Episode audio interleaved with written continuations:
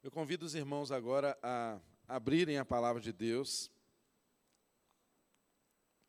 no livro de Atos.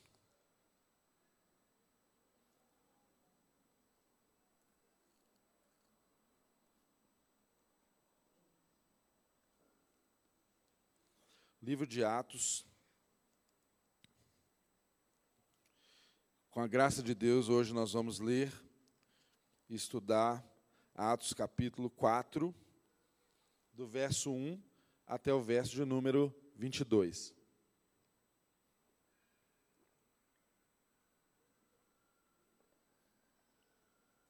Obrigado?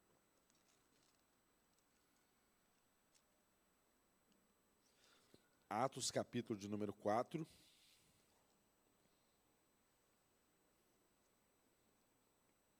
Do verso 1 até o verso número 22.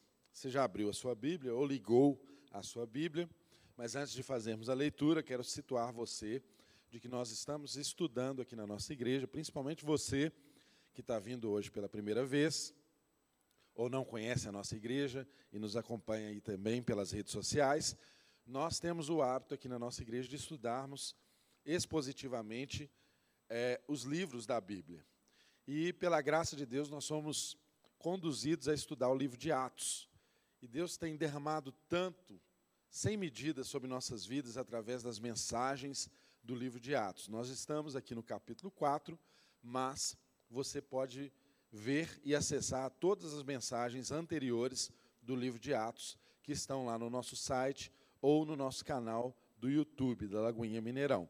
Então, depois você assista as demais mensagens lá, para você ter a sequência do texto que nós estamos estudando aqui hoje. Então vamos fazer a leitura de Atos capítulo 4, verso 1 ao verso de número 22.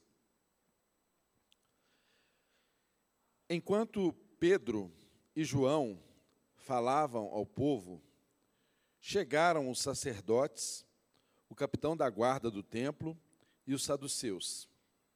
Eles estavam muito perturbados, porque os apóstolos estavam ensinando o povo e proclamando em Jesus a ressurreição dos mortos. Agarraram Pedro e João, e como já estava anoitecendo, os colocaram na prisão até o dia seguinte. Mas muitos dos que tinham ouvido a mensagem creram, chegando o número dos homens que creram a perto de cinco mil verso 5. No dia seguinte, as autoridades, os líderes religiosos e os mestres da lei reuniram-se em Jerusalém. Estava ali Anás, o sumo sacerdote, bem como Caifás, João, Alexandre e todos os que eram da família do sumo sacerdote. Mandaram trazer Pedro e João diante deles e começaram a interrogá-los. Com que poder ou em nome de quem vocês fizeram isso? Então Pedro, cheio do Espírito Santo, disse-lhes: Autoridades e líderes do povo, visto que hoje somos chamados para prestar contas de um ato de bondade em favor de um aleijado, sendo interrogado acerca de como ele foi curado, saibam, senhores, e todo o povo de Israel que por meio do nome de Jesus Cristo Nazareno, a quem os senhores crucificaram, mas a quem Deus ressuscitou dos mortos. Este homem está aí curado diante dos senhores. Este Jesus é a pedra que vocês, construtores, rejeitaram e que se tornou a pedra angular. Não há salvação em nenhum outro, pois debaixo do céu não há nenhum outro nome dado aos homens pelo qual devamos ser salvos. Vendo a coragem de Pedro e João, e percebendo que eram homens comuns e sem instrução, ficaram admirados e reconheceram que eles haviam estado com Jesus. E como podiam ver ali com eles o homem que fora curado, nada podiam dizer contra eles. Assim, ordenaram que se retirassem do sinédrio e começaram a discutir, perguntando: Que faremos com, este, com estes homens? Todos os que moram em Jerusalém sabem que eles realizaram um milagre notório, que não podemos negar. Todavia, para impedir que isso espalhasse ainda mais entre o povo, precisamos adverti-los de que não falem mais, não falem com mais ninguém sobre esse nome. Verso 18. Então, chamando-os novamente, ordenaram-lhes que não falassem nem ensinassem em nome de Jesus.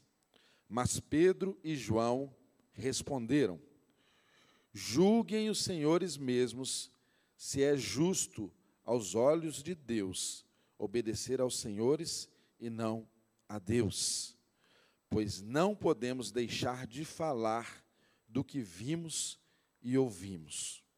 Depois disso, depois de mais ameaças, eles o deixaram ir.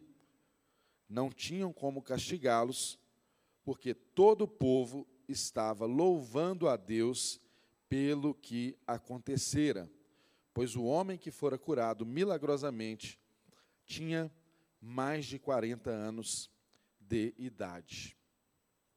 Paizinho, nós nos curvamos diante da autoridade da tua palavra. E nós sabemos que ela tem o poder de salvar as pessoas do inferno. Nós sabemos que a tua palavra tem o poder de curar. Nós sabemos que a tua palavra tem o poder de realizar milagres e maravilhas. Mas sabemos que o principal objetivo da tua palavra é salvar as pessoas da condenação eterna. E por isso, Deus, nós pedimos que a tua graça, a tua graça, seja sobre nós nessa manhã, de modo que aquilo que seja comunicado aqui seja o evangelho puro e simples, e de modo que aquilo que os nossos ouvidos ouçam possa transformar a nossa mente e o nosso coração, de modo que possamos verdadeiramente ser testemunhas cheias do teu Espírito Santo para espalhar essa mensagem que nunca pode ser calada no nosso interior e que nunca pode sair dos nossos lábios. Nos ajude, Deus. Ajude, ó Deus, o pregador nas suas deficiências e ajude, ó Deus, a quem ouve também, para que estejamos, ó Deus, completos aqui em Ti, inteiros no Senhor, e que o Teu Espírito seja o nosso mestre nessa manhã, aquele que nos ensina aquele que nos corrige, aquele que nos coloca cientes do teu propósito e da tua obra. É a nossa oração, em nome de Jesus. Amém. Amém. Irmãos, nós estamos aqui no capítulo 4, vivendo aqui o início do que chamamos de perseguição à igreja primitiva. Nós assistimos nos capítulos anteriores, até a semana que antecedeu a semana passada, nós vimos aqui momentos gloriosos na vida da igreja.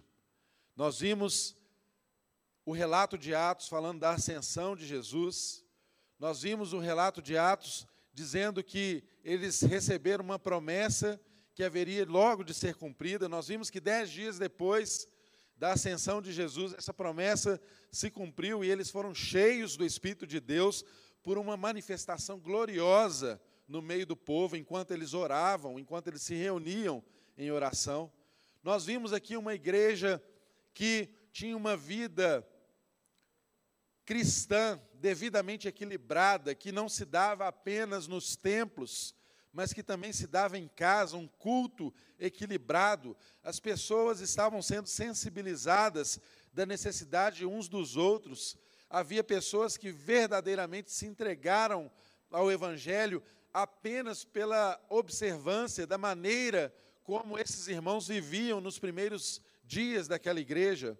Nós vivemos momentos maravilhosos de partir do pão, de casa em casa, de oração no templo, de oração em casa, de sensibilidade entre os irmãos, do evangelho se espalhando, de um compromisso com a igreja que estava lá fora, que havia de ser salva, nós vimos coisas tremendas acontecer nos primeiros capítulos de Atos.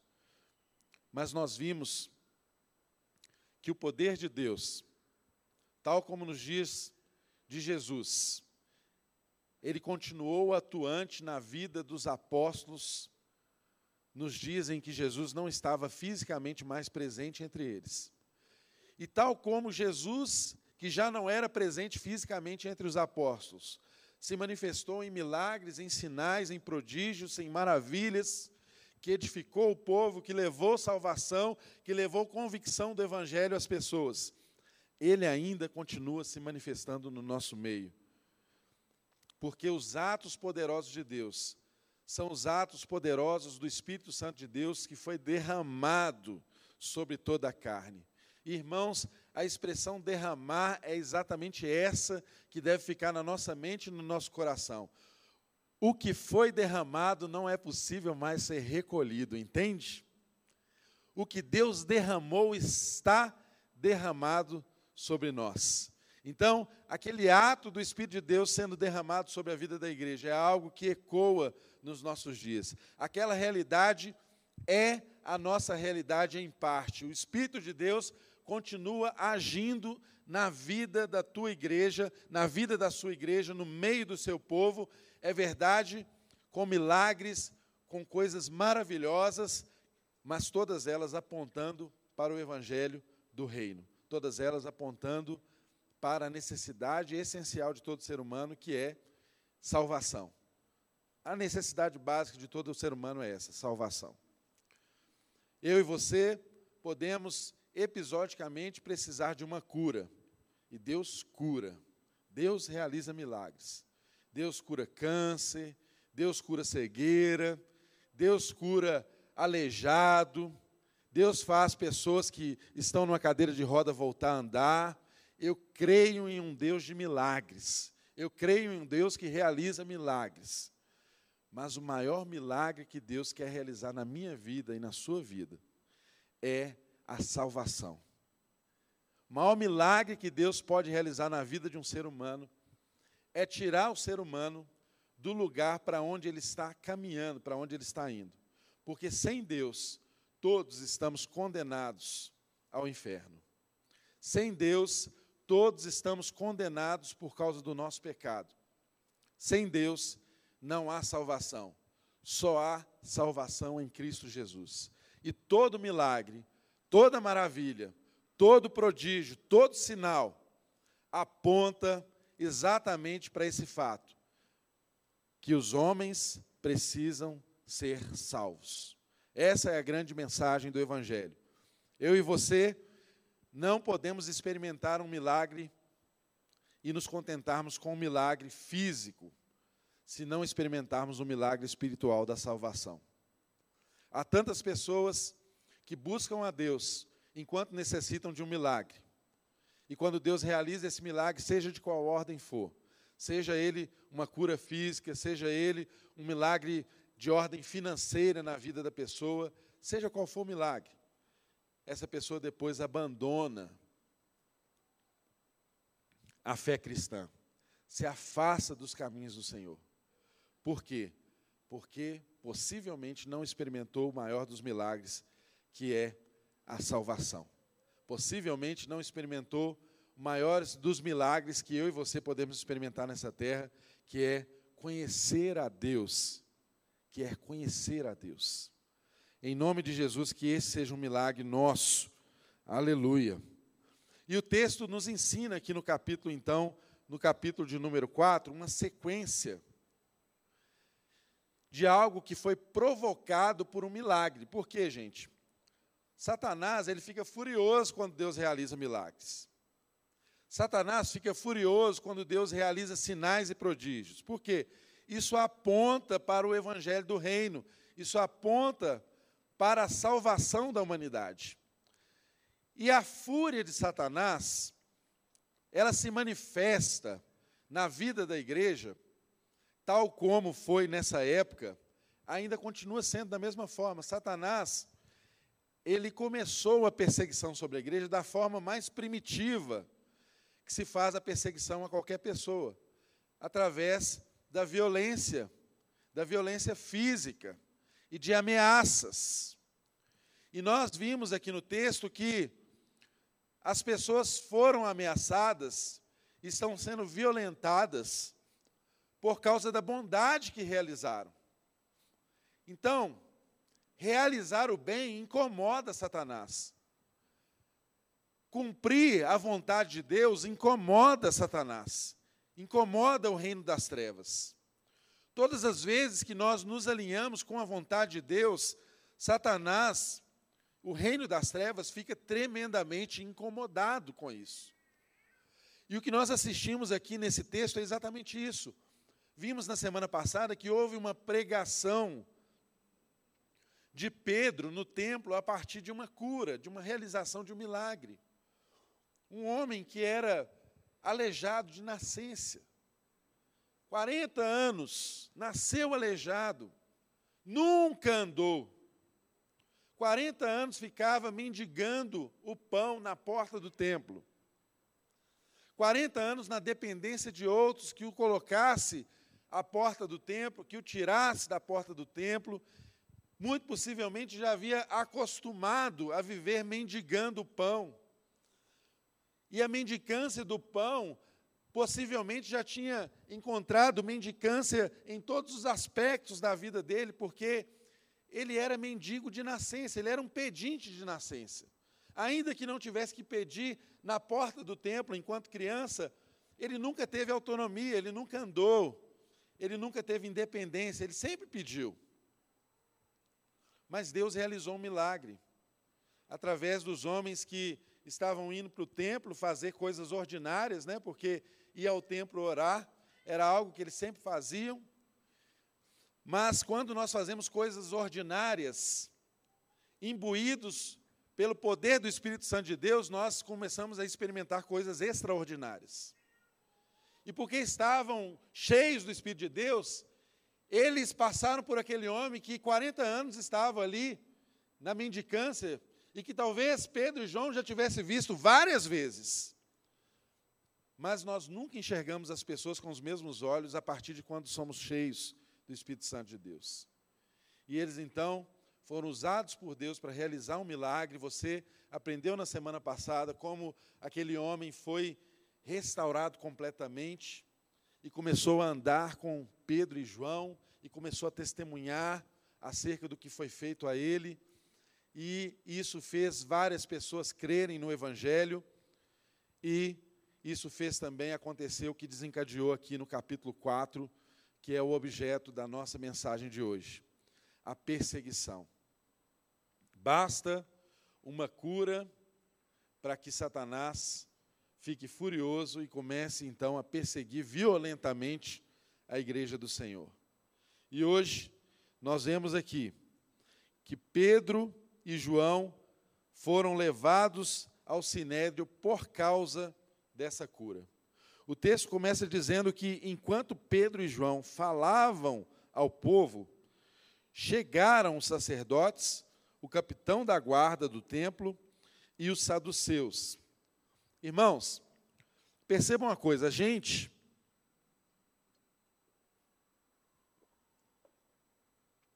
a gente às vezes se perde nas nossas liturgias, né?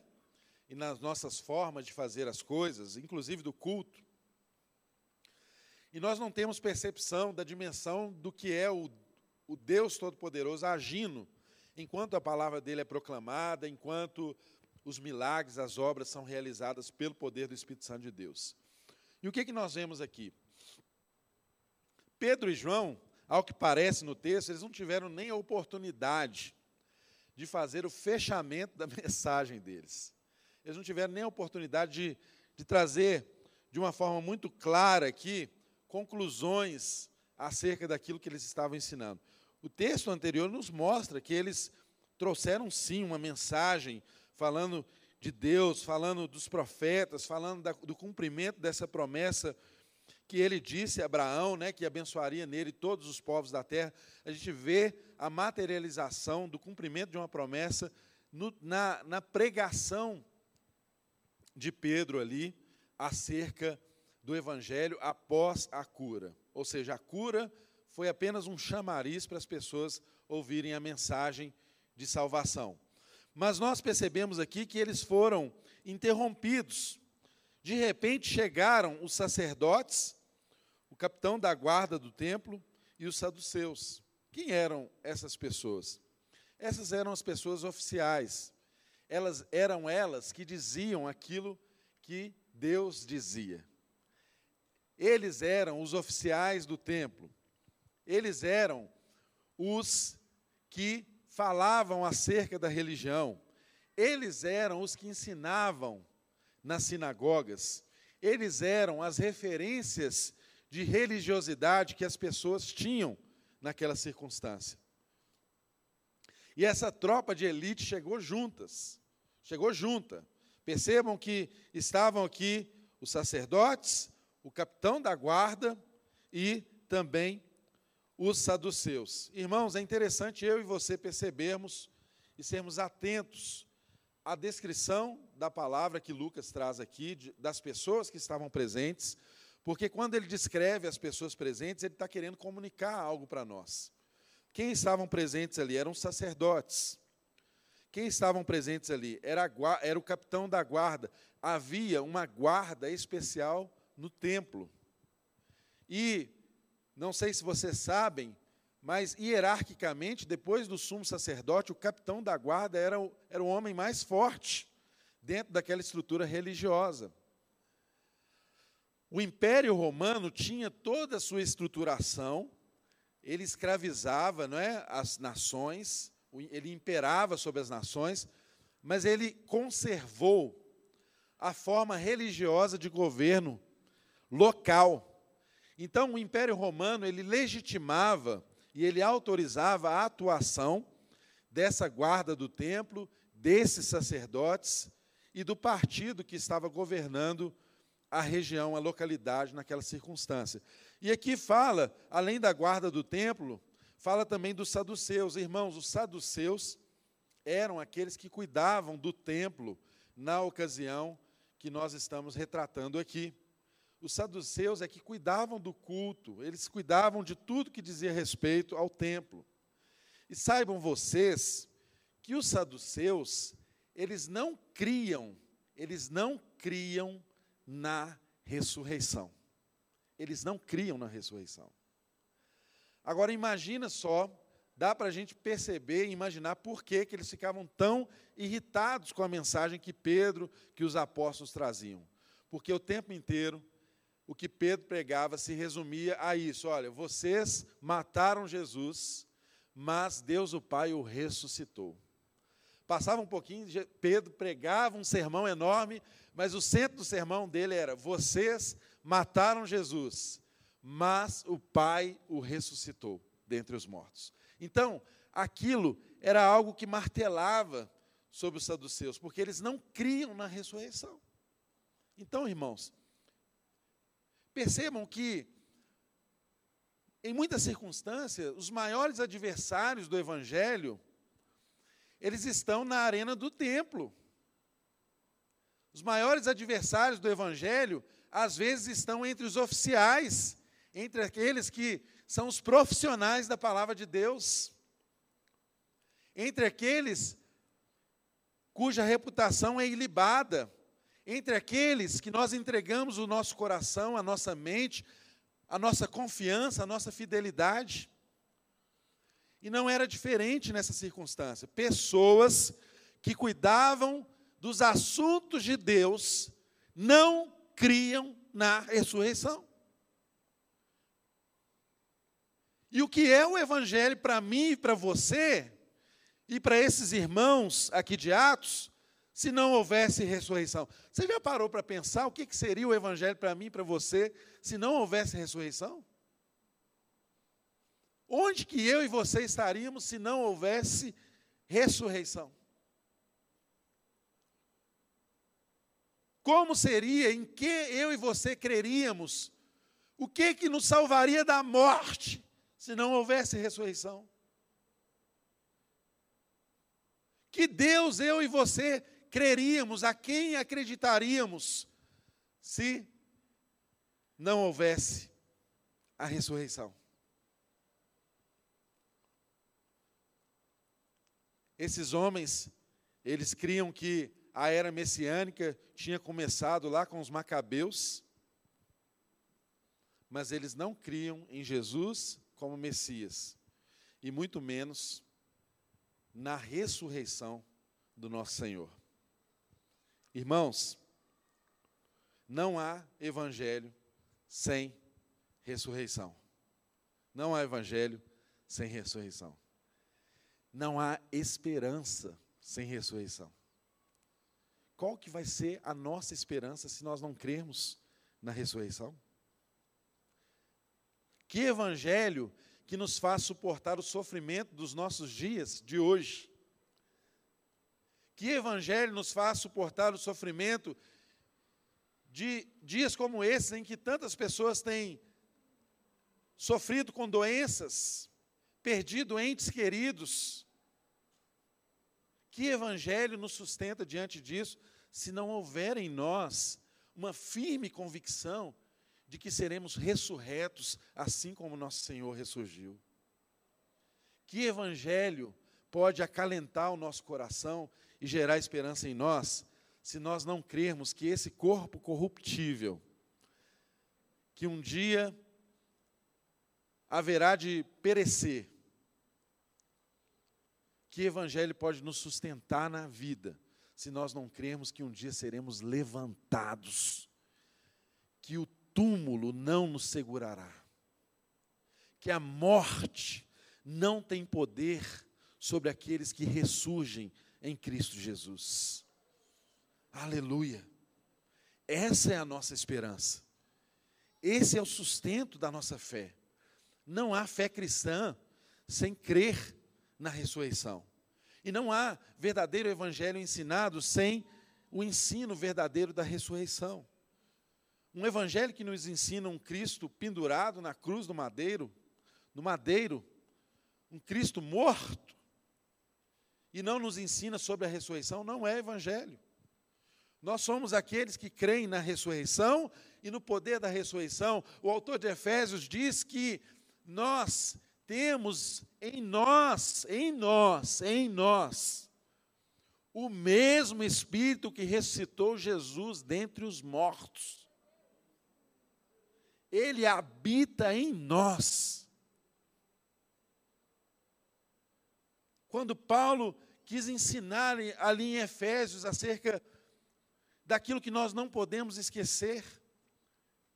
Ele termina o texto exemplificando, dizendo: olha, vocês precisam ter, vocês precisam ter consciência do Evangelho, da herança que vocês têm em Deus e do poder de Deus, da grandeza desse poder. Aí ele exemplifica, né? Porque um poder que nós não podemos dimensionar, a gente só aprende por exemplos.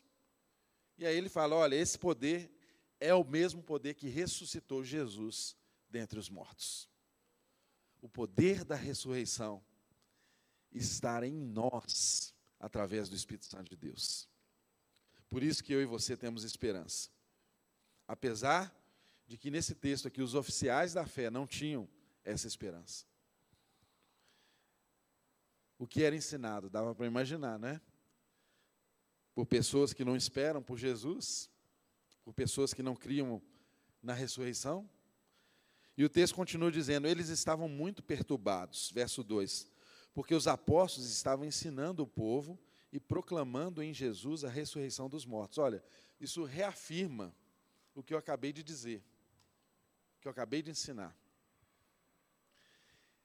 Percebam que a princípio, parece, irmãos, percebam, parece que a perseguição é por causa de uma cura.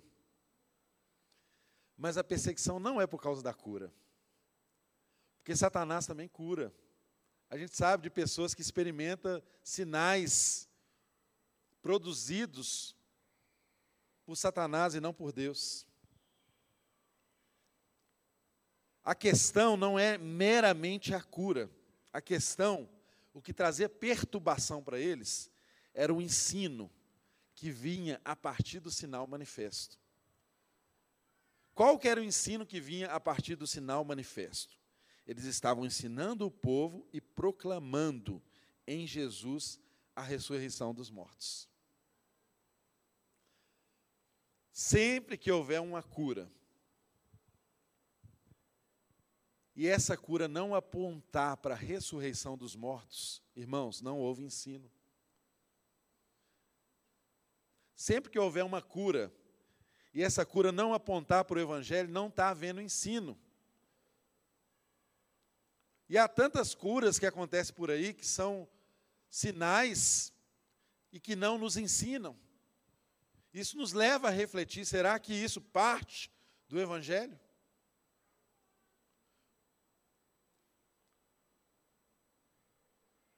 Tantos homens que realizam curas e sinais e tal, e depois nós sabemos das notícias, como as que recentemente temos ouvido. Situações completamente distantes do que é servir a Deus, do que é crer no Evangelho, do que é crer no Evangelho da ressurreição de Cristo Jesus. E o texto continua nos ensinando: olha, eles agarraram Pedro e João e como já estava anoitecendo, colocaram na, os colocaram na prisão até o dia seguinte. Mas muitos dos que tinham ouvido a mensagem creram, chegando o número dos homens que creram a perto de cinco mil. Irmãos, o texto diz aqui que eles apelaram para violência física, porque é assim que Satanás age também primitivamente, primeiramente, não é? Ele usou aqui de uma violência física. Nós vamos entender ao longo do livro de Atos que Satanás começa a mudar as estratégias de perseguição contra a igreja. Quando ele viu que a violência física não era suficiente, ele impôs outros tipos de perseguições. Nós vamos aprender isso ao longo do livro de Atos. Mas o que está dizendo aqui? Que eles usaram de violência, agarraram Pedro e João, os levaram e, como estava anoitecendo, eles colocaram eles presos. Então, não era possível manter uma pessoa presa injustamente, como também hoje, teoricamente, não seria possível, não é? Pela lei. Você não mantém alguém preso sem uma justa causa, não é? Tem que ter um mínimo de indícios de uma prática de crime, um flagrante delito, ou então uma prisão temporária para investigar um crime que aconteceu, ou uma prisão preventiva, quando você pensa que a pessoa que está presa, se estivesse solta, influenciaria na investigação, né, atrapalharia a investigação. Ou seja, tudo que nós vemos de prisão, né, até nos sistemas hoje, nos sistemas legais que atuam hoje, é sempre parte de um princípio de presunção de inocência. Então, um inocente não deve nunca permanecer preso, detido. Mas aqui nós vemos que esses homens, eles seguraram esses homens, agarraram e mesmo sem ter uma razão, os prenderam. Porque não se fazia julgamento se não fosse à luz do dia, segundo a lei.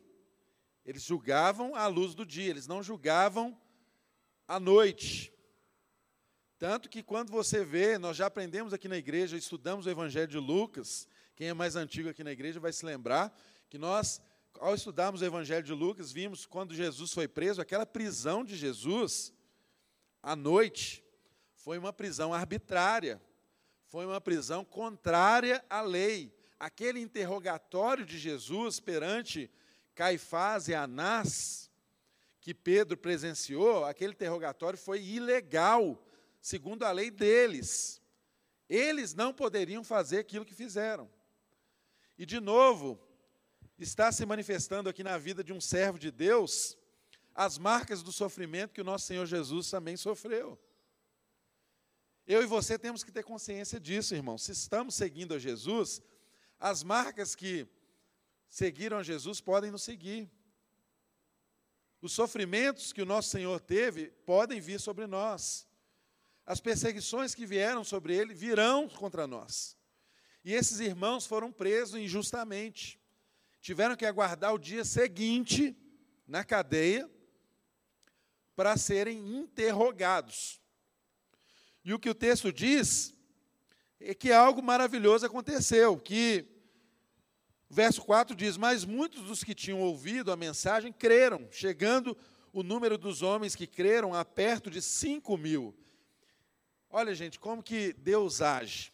Às vezes, nós é, criamos é, formatos para Deus agir, né? E a gente, às vezes, menciona e dimensiona a salvação de Deus acontecendo na vida das pessoas a momentos ritualísticos. Às vezes, às vezes a gente pensa, a gente, é, a gente é enganado, né? em pensar que uma pessoa ela é salva apenas quando nós chamamos ela aqui à frente para aceitar Jesus Cristo como Senhor e Salvador da sua vida. Isso está errado? Não, está certo. Nós temos que desafiar as pessoas a fazerem esse compromisso, sim. Mas percebam o que aconteceu aqui, irmãos. Houve a pregação, a mensagem do Evangelho, que foi ab, ab, ab, abruptamente interrompida, né? Possivelmente aquele sermão não teve a conclusão tradicional de chamar as pessoas ao arrependimento e à transformação, enfim. Eles ainda estavam diante desse sermão, desse ensino, as pessoas ali, e ainda assim, presos, o poder do Evangelho foi capaz de salvar quase 5 mil homens. Nós vimos que a primeira pregação de Pedro, 3 mil foram acrescentados à igreja. E agora nós estamos vendo aqui, pelo poder do Espírito Santo de Deus, 5 mil homens que milagrosamente creram. Olha, gente, alguns doutrinadores dizem que o texto está falando de homens mesmo, gênero masculino, fora mulheres e crianças, que creram através daquele fato, daquele milagre, daquela pregação. Foi algo muito notório no meio deles. Então, Entendam, o poder de Deus age através da sua palavra. Ele está salvando pessoas agora, enquanto a palavra dele está sendo proclamada. O Espírito de Deus está convencendo pessoas nesse instante do pecado, da justiça e do juízo. Esse é o Deus em quem nós cremos. O Deus que opera a salvação, independente dos lugares, independente dos rituais, independente se as autoridades, aqueles que pregam, estão presos ou estão soltos. O fato é que apóstolos, homens de Deus, podem ser presos, mas ninguém conseguiu, na história da humanidade, prender o Evangelho. O verdadeiro Evangelho nunca sofre cadeias. O verdadeiro Evangelho nunca pode ser aprisionado. E esse é o fato que nós testemunhamos aqui nessa palavra. Os homens foram presos, mas a palavra de Deus não estava presa. Ela continuou operando salvação e transformando a vida da igreja. E o texto continua dizendo aqui que no dia seguinte as autoridades, os líderes religiosos e os mestres da lei reuniram-se em Jerusalém.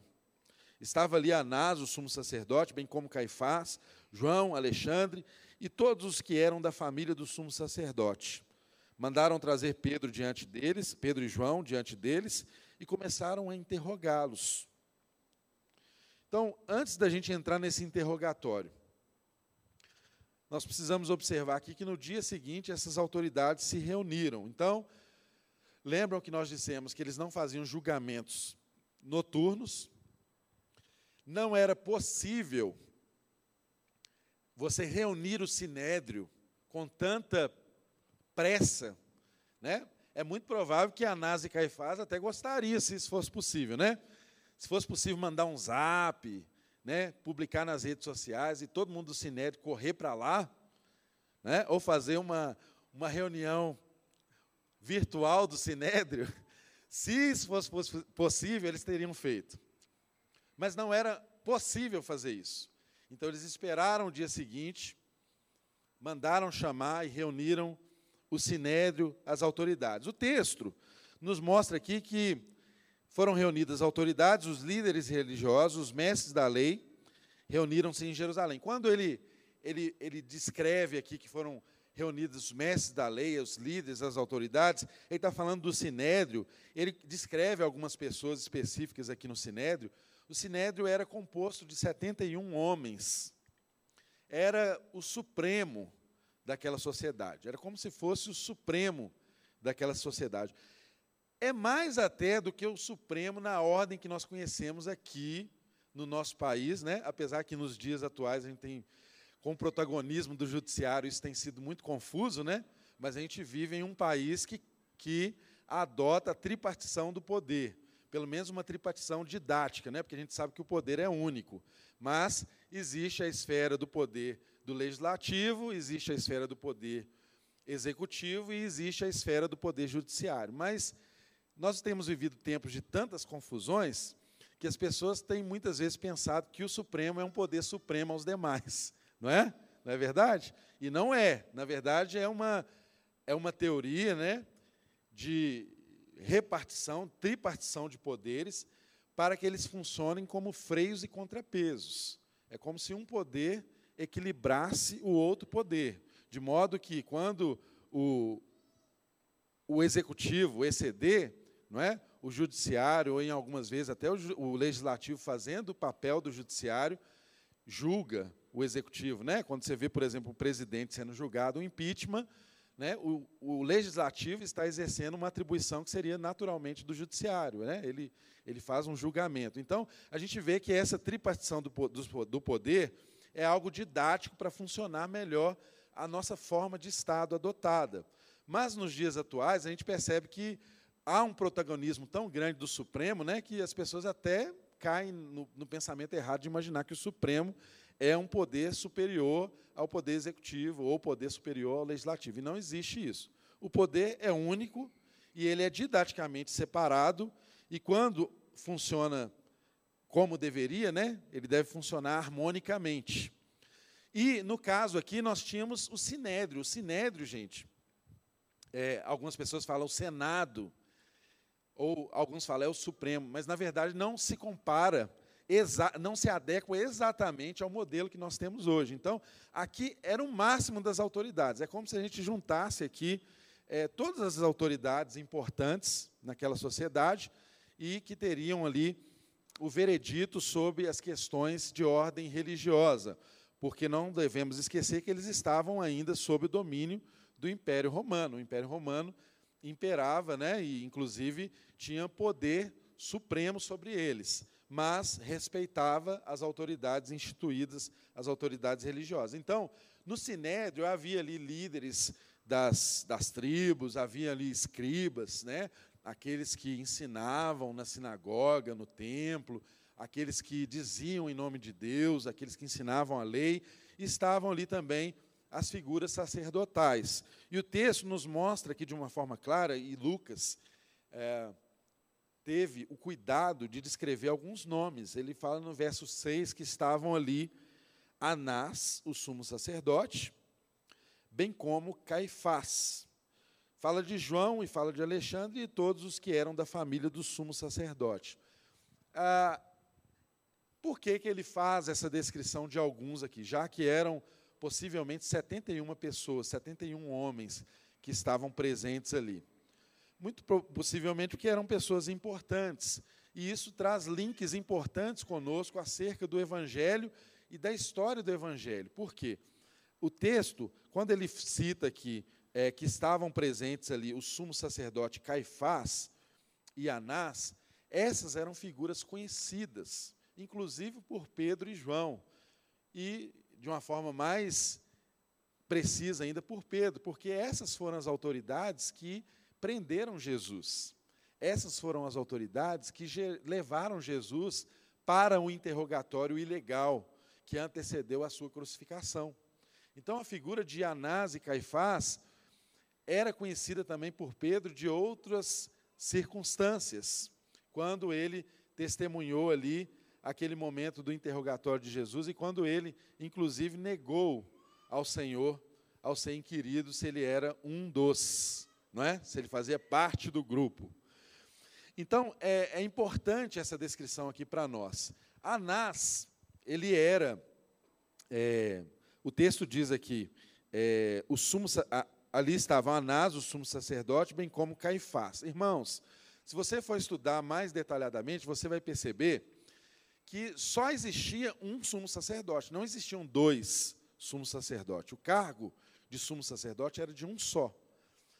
Anás era o sumo sacerdote naquela circunstância, porque Caifás era o sumo sacerdote anterior que foi deposto no ano 15 de Cristo, da era de Cristo. No ano 15, os romanos depuseram Caifás.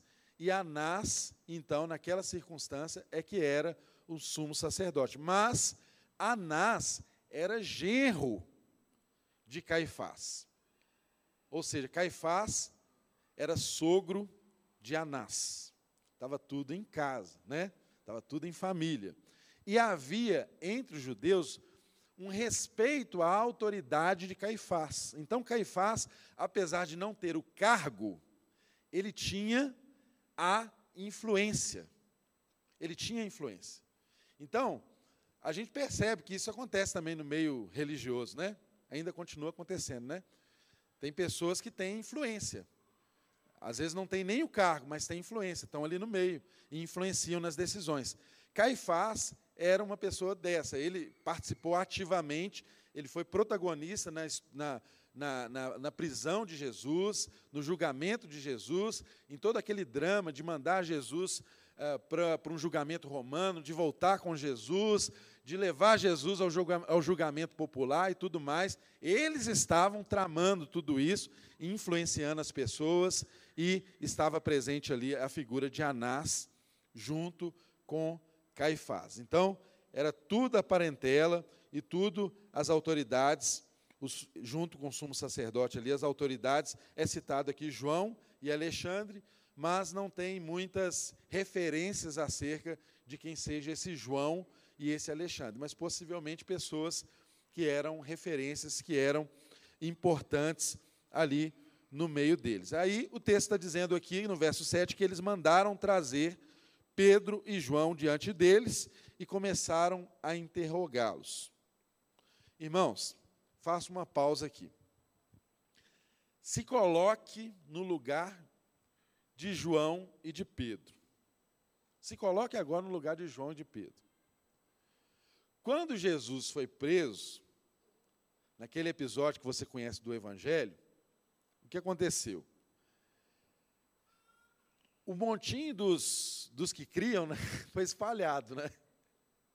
Não ficou neguinho para contar a história, né? Não ficou ninguém. Ninguém ficou para contar a história. Só o Pedrão que foi ali acompanhando, era o mais afoito, né? Foi ali escondendo atrás de uma árvore e de outra, eu posso imaginar, não é? acompanhando o cortejo, e foi até o lugar onde Jesus estava sendo inquirido. A gente quer fazer um, um, uma justiça aqui ao nosso amigo Pedro, né? Porque muitos pregadores pegam no pé de Pedro, né? E muito se ensina, né, pegando no pé de Pedro, né, acerca dele ter negado Jesus. Mas você já pensou que Pedro foi tão corajoso, ele foi o mais corajoso de todos, que foi o único que estava lá presente para negar Jesus. Os outros borraram as, as calças muito antes disso e não chegaram nem a acompanhar o cortejo. Nem estavam presentes porque antes disso saíram fora, todo mundo fugiu. Pedro estava lá, ao menos para negar, mas estava. Ele foi mais corajoso, ele foi um pouco mais adiante. Entende?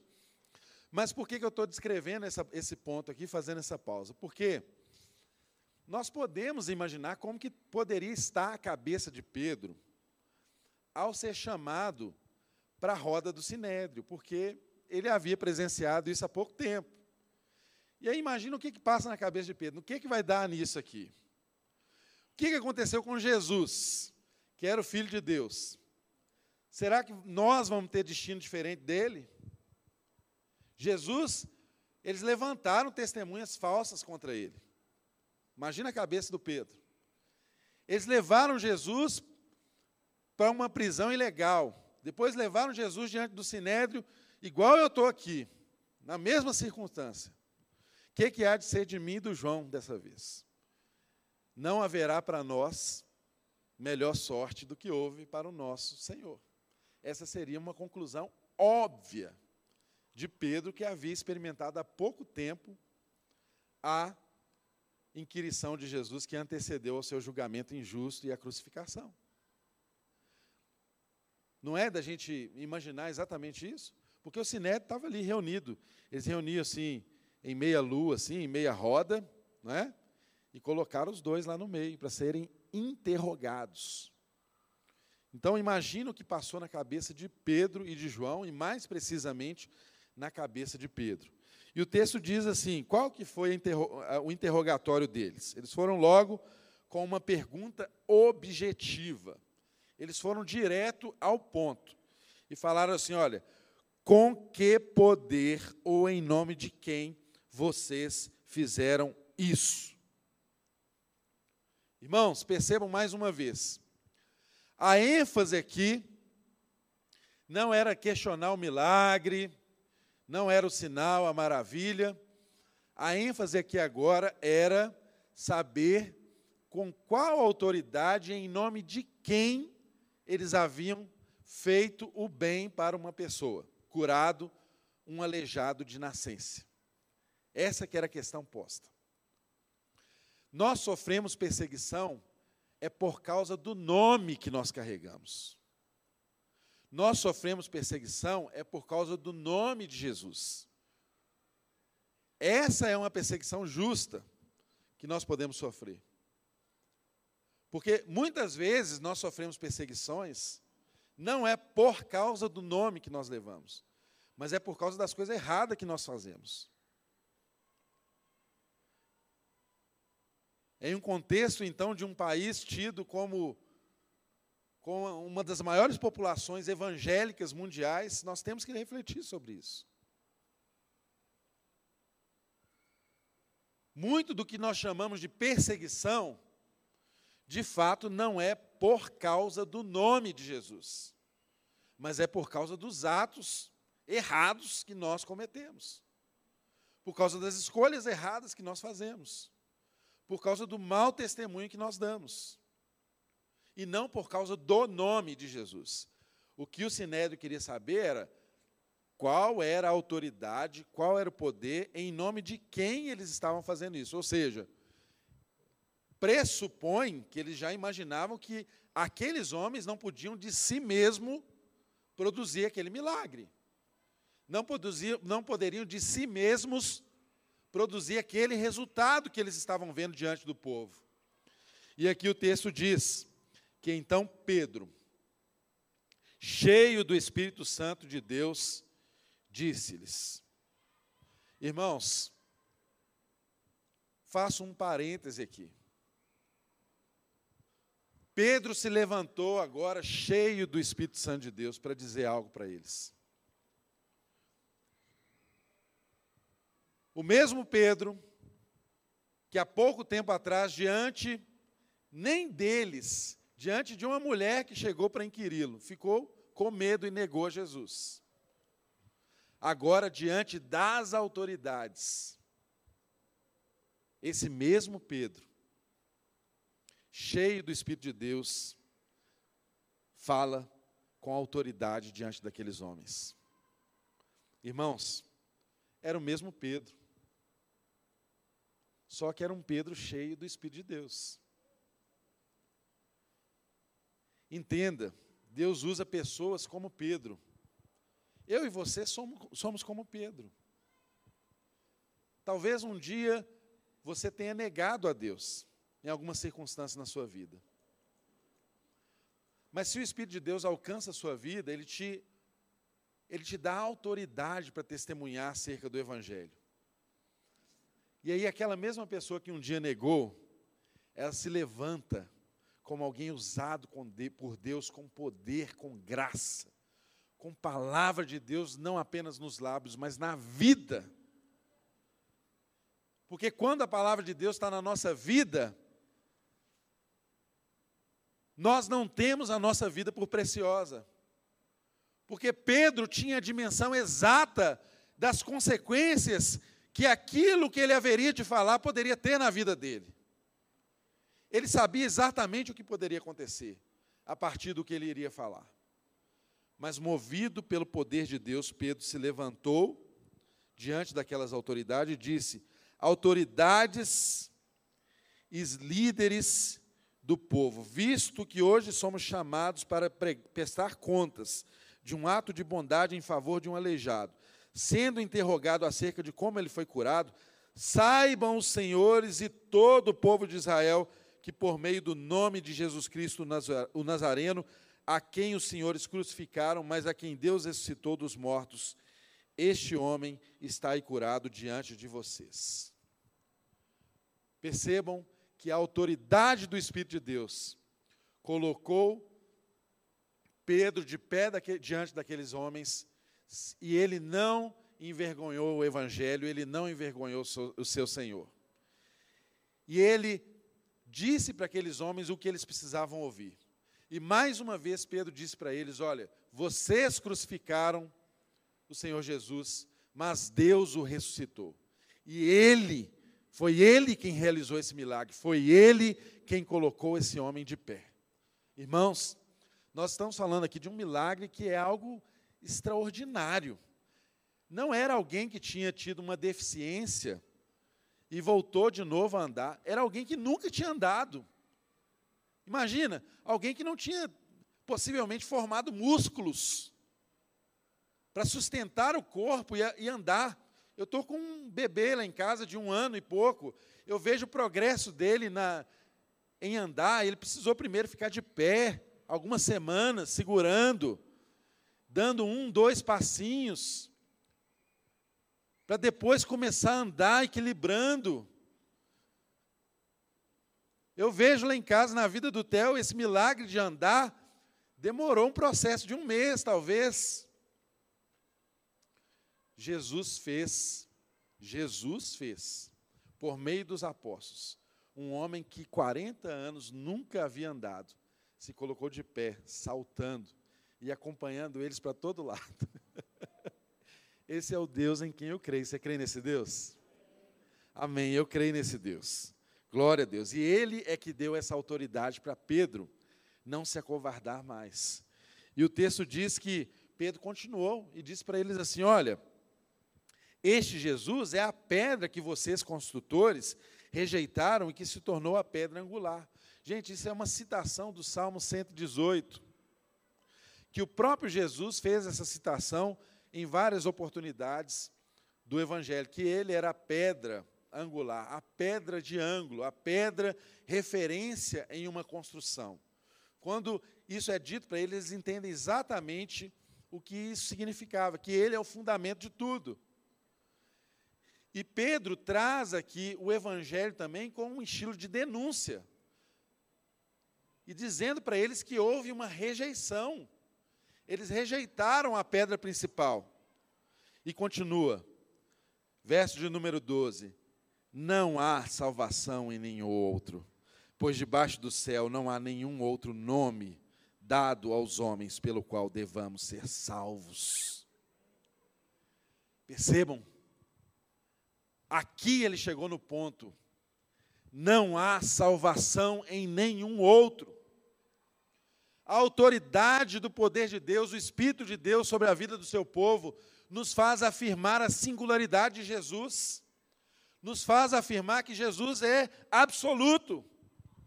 Em um tempo em que nós vivemos em uma sociedade que relativiza tudo, que tudo depende, tudo é relativo.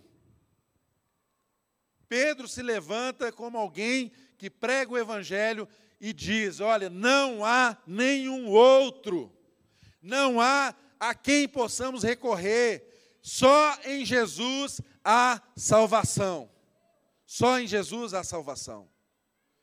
Essa é a mensagem que Pedro traz àqueles homens. O texto diz, verso de número 13, que vendo a coragem de Pedro e João e percebendo que eram homens comuns e sem instrução, irmãos, algo que o Espírito de Deus nos traz é coragem. Coragem de professarmos aquilo que a gente crê. E às vezes nós nos deparamos com situações assim, esdrúxulas, em que o povo de Deus parece que perdeu a coragem, mas na verdade não perdeu a coragem. Está apagado a obra do Espírito de Deus na vida do povo de Deus. Essa semana teve uma propaganda aí de, um, de uma rede de fast food, que eu não vou falar nem o nome, né? Parece que o hambúrguer do rei vai fazer todo mundo virar gay. E começou um frenesi, uma conversa e tal. Alguns dizendo que os dislikes estavam promovendo mais ainda aquela ação. Outros exigindo posicionamento, outros crescendo e se posicionando diante de um fato que está na mídia, né? E todo mundo está na mídia, em um tempo em que o evangelho é avaliado por likes, em um tempo em que o discipulado se dá por likes, não é verdade? Em que as autoridades sobre a vida do povo de Deus se dá por likes. A gente mede o poder, a autoridade, o evangelho pelo número de likes. Não é de se esperar nada diferente, não é?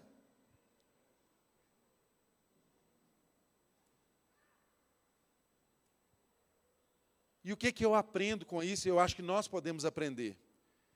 Um fato muito importante, que eu não vi muitas pessoas falarem, é que a igreja do Senhor, essa igreja que nós estudamos aqui em Atos, era uma igreja ativa. Era a igreja do Senhor que provocava transtorno na vida daqueles que não queriam nada com Deus. Era o poder do Espírito Santo de Deus agindo na vida da igreja que provocava transtorno, fazia o povo ficar ressentido. E parece que às vezes nós vemos o contrário. Irmãos, quando uma igreja não é ativa, ela só pode ser reativa. Vocês pensaram nisso? Será que isso não é um retrato do povo que nós somos hoje? Nós somos um povo que reage. E nós reagimos porque nós não agimos. Nós não temos tido uma, uma posição primeira, um primeiro passo antes de tudo. E aí, nós ficamos com muito medo de que uma propaganda defina a sexualidade dos nossos filhos. Por quê? Sabe por que nós temos medo? Porque nós não ensinamos os nossos filhos acerca disso. Até quando você vai fugir disso? Não deu para perceber que o mundo jaz no maligno? Que isso vai ser algo cada vez mais frequente, cada vez mais ensinado? Que se seu filho não vê isso numa propaganda, ele vai conversar e vai perceber isso nos coleguinhas da escola, onde ele relaciona com as pessoas, ou você vai criar uma bolha para o seu filho viver? Até quando eu e você vamos nos nos isentar da responsabilidade de sermos aqueles que levam o evangelho para nossa casa? Até quando eu e você vamos crer que os nossos filhos vão aprender com a pregação dos púlpitos? Até quando eu e você não vamos atentar para o fato de que se nós formos gente inspirado pelo Espírito de Deus, nós vamos antes, nós agimos antes. Antes de qualquer doutrinação, antes de qualquer filosofia, chegar aos nossos filhos. E aí não precisamos ficar correndo atrás de reações. Não precisamos ser reacionários. E não precisamos, às vezes, fazer das nossas reações também discursos de ódio, de rejeição, distanciando pessoas. O que a gente precisa fazer é agir. Só que a igreja não age sem o poder do Espírito de Deus. É simples assim. Por que, que a gente não age? Porque, porque não tem poder agindo em nós. O Espírito está calado em nós esse espírito que nos motiva não está agindo em nós. Porque se o espírito agir em nós, nós vamos ter autoridade, coragem para ensinar um ensino que vem antes. E aí a gente não precisa ser reativo. Não sou favorável de forma alguma a esse tipo de propaganda, de forma alguma a esse tipo de doutrinação. Mas eu e você precisamos entender que isso não é crime na nossa sociedade. Isso não é crime no Estado brasileiro. E não adianta você gritar muito, você espernear, você ficar nervoso, não. Transforme toda essa raiva em algo que seja transformador na sociedade. Se você conseguir fazer isso dentro da sua casa, já será um grande feito. E traga essa reflexão. Será que uma propaganda de alguns segundos pode ter um poder maior do que uma vida inteira que você tem de dedicação à sua família? E a sua casa? Será que o poder de Deus se sucumbe diante de filosofias humanas, de pensamentos humanos, de doutrinações humanas? Eu creio que não. E por isso que Deus levantou homens como Pedro e como João com coragem para entregar as suas vidas por uma causa e só entrega a sua vida por uma causa como a do evangelho, aquele que já morreu junto com Cristo. Só quem morreu com Cristo é que pode assumir essa postura. E o texto, para a gente finalizar, ele diz aqui que diante dessa coragem eles ficaram admirados porque aqueles homens não tinham instrução. Irmãos, não é que Pedro e João não fossem instruídos em nada, não é isso não. Eles não tinham a instrução rabínica, oficial, eles não eram de uma linhagem, mas eles eram instruídos em alguma medida. Entendeu? Mas eram homens simples, não eram os oficiais. Não era de se esperar tanto de, de homens simples. Mas um homem simples, inspirado pelo poder de Deus, faz coisas extraordinárias. É isso que eu e você precisamos compreender. Pessoas simples é que Deus usa. E quando o poder de Deus inspira pessoas simples, elas fazem algo transformador. O texto diz que eles reconheceram isso neles. Que eles haviam estado com Jesus, reconheceram o testemunho do Evangelho neles, que eles haviam andado com Jesus, que havia neles as marcas de Jesus. E como não podiam e como podiam ver ali que este homem que fora curado, nada podiam dizer contra eles. Assim ordenaram que os retirassem do sinédrio e começaram a discutir, perguntando: que faremos com esses homens? Olha, irmãos, está vendo? É o contrário. É a gente que causa transtorno e o povo senta. Olha, o que, que nós vamos fazer com esses, com esses crentes aqui no Brasil? Eles estão orando, o povo está sendo curado, eles estão vivendo de uma forma tão diferente que as pessoas estão sendo transformadas. Olha, a corrupção está está afastando, as pessoas estão sendo mais honestas, mais transparentes. Olha, a notícia, as igrejas são transparentes nas suas contas, elas prestam contas daquilo que elas fazem. Olha as igrejas avançando e cuidando das pessoas, avançando no social também, acabando com a fome, transformando a vida das pessoas. Irmãos, é o contrário. É quem é contra o evangelho que tem que ficar preocupado com o que vai fazer. O que, que nós vamos fazer com esse povo? E o texto diz que eles ficaram ali inquirindo. Que, que eles fariam? que faremos? Eles tiraram Pedro e João dali e fizeram reunião só entre eles. Falaram, gente, como é que vai ser? Está aí, notório, milagre aconteceu mesmo. O que, que a gente vai fazer para responder a isso? Aí o texto diz: Todos que moram em Jerusalém sabem que eles realizaram um milagre, né, e nós não podemos negar. Verso 17: Todavia, para impedir que isso se espalhe ainda mais entre o povo, precisamos adverti-los que, que não falem mais com ninguém sobre este nome. Então, não era o problema de fazer curas, era falar sobre o nome que era o problema. Era ensinar sobre o nome, sobre o caráter de Jesus, que era o problema. Então eles chamaram Pedro e João novamente e disse para eles que não falassem nem ensinassem em nome de Jesus. Mas Pedro e João responderam: Irmãos, aqui está o título dessa mensagem. Você talvez tenha ficado até um pouco incomodado, se você viu antes o título dessa mensagem divulgado nas nossas redes sociais, porque provocativamente eu dei o nome a essa mensagem de um chamado à desobediência civil. E aqui está a explicação disso. Porque nesse texto, quando eles pediram para que eles não ensinassem em nome de Jesus, Pedro e João responderam para eles assim: olha. Aí Pedro dá uma resposta aqui que eu consigo ver até um, um certo sarcasmo, porque ele estava diante de um tribunal, né? Ele fala assim: olha, julguem os senhores, ou seja, vocês são especialistas em julgar, vocês não são os bons do julgamento, então julguem os senhores mesmo se é justo aos olhos de Deus obedecer aos senhores e não a Deus, pois não podemos deixar de falar o que vimos e ouvimos.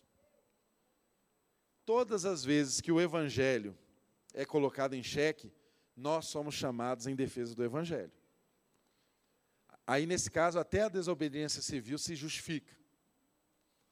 Mas o que nós precisamos fazer é esse checklist para ver se é pelo evangelho que nós estamos lutando. Porque muitas das causas que nós, evangélicos, aderimos e que nos levam, às vezes, a situações de desobediência civil não tem nada a ver com evangelho. São outros partidarismos, são outras questões, outros interesses. E o que Pedro está nos, nos ensinando aqui é exatamente isso. Olha, se o que você está fazendo é dizer que eu não posso ensinar sobre esse nome, eu estou te respondendo que eu vou continuar sim falando desse nome.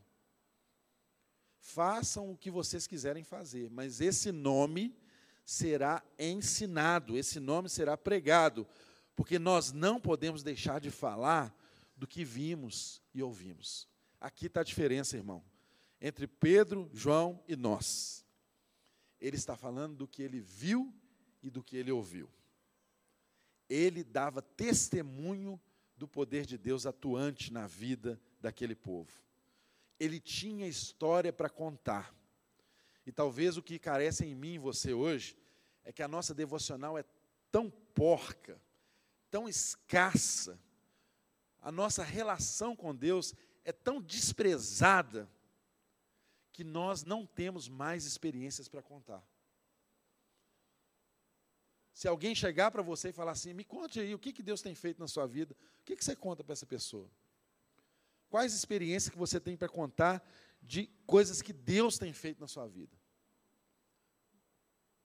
Não estou falando de você falar para a pessoa, oh, Deus tem sido misericordioso, né? tem tido casa, café, almoço, família, trabalho, tudo bem.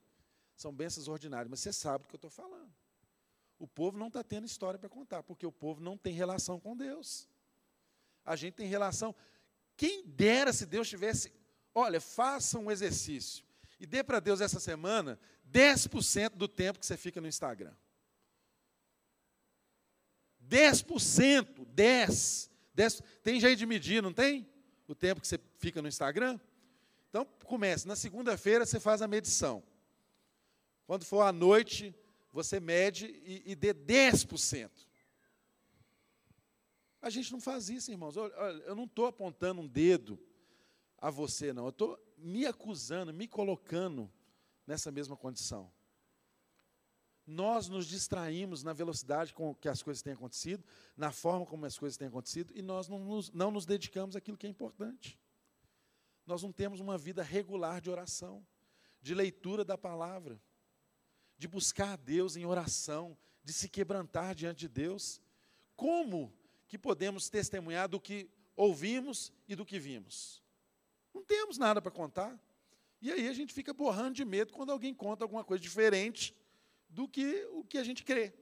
Porque nem o que a gente crê, a gente está tendo autoridade para falar, para contar. Aí tem que ter medo mesmo, muito medo. Porque não há autoridade na nossa vida. Então Pedro fala do que ele experimentou. Mais uma vez nós frisamos aqui com os irmãos, estou encerrando, sobre esse fato de que Pedro está falando de algo que não era um ensino teórico, não era uma teologia perfeita, mas era a doutrina dos apóstolos que foi reafirmada e experimentada pelo poder de Deus atuando no meio deles. Eles experimentaram milagres, eles viram Deus fazer coisas tremendas por causa da forma como eles viveram. Porque aí o texto diz, encerrando aqui, depois de mais ameaças, Satanás sempre continua impondo ameaças, eles os deixaram ir. Não tinham como castigá-los, porque todo o povo estava louvando a Deus pelo que acontecera. Gente, o povo louva a Deus é pelo que acontece mesmo. Deus tem que fazer milagres acontecendo no nosso meio. O povo não chega a Deus primeiramente por um entendimento de uma. Não. Irmãos, graças a Deus que você está aqui hoje e está entendendo a palavra de Deus. Mas às vezes você chegou aqui porque você ficou doente, desenganado pela medicina, e Deus foi lá e realizou uma cura em um parente seu. Aí você falou, gente, tem alguma coisa extraordinária nisso.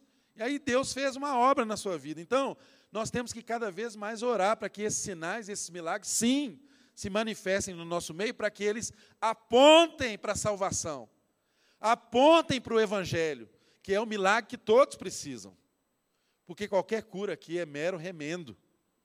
Um dia, eu e você havemos de ser completamente restaurados, novos corpos em Cristo Jesus.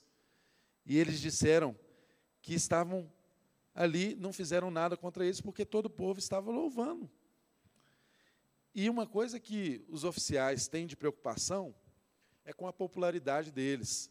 Eles não queriam ter problema com o povo, porque ter problema com o povo significava ter problema com Roma. Eles estavam com medo de ter uma, uma revolta civil ali, que já era marcada aquela região por muitas revoltas, e por causa da opinião pública, eles tiveram essa atitude de não, naquele momento, não mais castigar Pedro e João, pois o homem que fora curado milagrosamente tinha mais de 40 anos de idade. De idade. É como o texto encerra. Então, eu e você, irmãos, podemos crer que o Evangelho continua sendo poderoso para salvar. O Evangelho continua sendo poderoso para transformar vidas. Tomara que o Evangelho nos transforme nesse dia um pouquinho mais a imagem do nosso Deus. Tomara que eu e você possamos sair de fato daqui com a convicção de que nós precisamos tomar posição, de que nós precisamos agir como filhos de Deus que foram alcançados por essa graça. E aí, o Espírito de Deus vai nos inspirar para que a gente seja pessoa ativa e não meramente reativa. Em nome de Jesus, fique de pé no seu lugar, vamos orar. Deus, nós te agradecemos nessa manhã, porque a tua palavra foi proclamada, o teu Espírito nos ensinou, e nós sabemos que há salvação no teu Evangelho. Pedimos a Ti, Deus, que todos aqueles que foram tocados por Tua palavra nessa manhã, que eles sejam convencidos pelo Teu Espírito Santo de que não há para onde correr mais. Não há para onde correr mais. Vivemos o último dia hoje. Portanto, Espírito de Deus, se alguém hoje ouviu a Sua voz, não permita que essa pessoa saia deste lugar sem confessar o seu senhorio e sem se entregar completamente a Ti. Produz essa obra que os nossos olhos não podem ver, mas ela é real. Aconteceu comigo, aconteceu com os meus irmãos, com os meus irmãos que estão aqui. E acontece nessas vidas que hoje têm um encontro com o Senhor, seja aqui presente, seja em casa. O teu evangelho é o poder para a salvação de todo aquele que crê salve, transforme, cure. E que cada cura, que cada transformação possa apontar para o Senhor. Fortaleça os nossos lares, fortaleça as nossas famílias. Ensina-nos, ó Deus, no teu evangelho para que não sejamos, para que não tenhamos medo, Senhor. Medo! O que a palavra do Senhor nos ensinou nessa manhã foi exatamente isso que o teu espírito deu coragem. Deu coragem a Pedro e João para proclamarem uma verdade que custava caro a eles. Que essa mesma coragem venha sobre nós e sejamos proclamadores da tua verdade, sejamos proclamadores da tua singularidade, sejamos proclamadores da tua ressurreição, proclamadores de que há salvação somente em Cristo Jesus. Aleluia! Deus nos dê autoridade e poder para que as nossas vidas proclamem essa verdade, Senhor. E nos leve debaixo da tua paz, da tua proteção, impelidos pelo teu Espírito Santo, em nome de Jesus. Amém. Amém.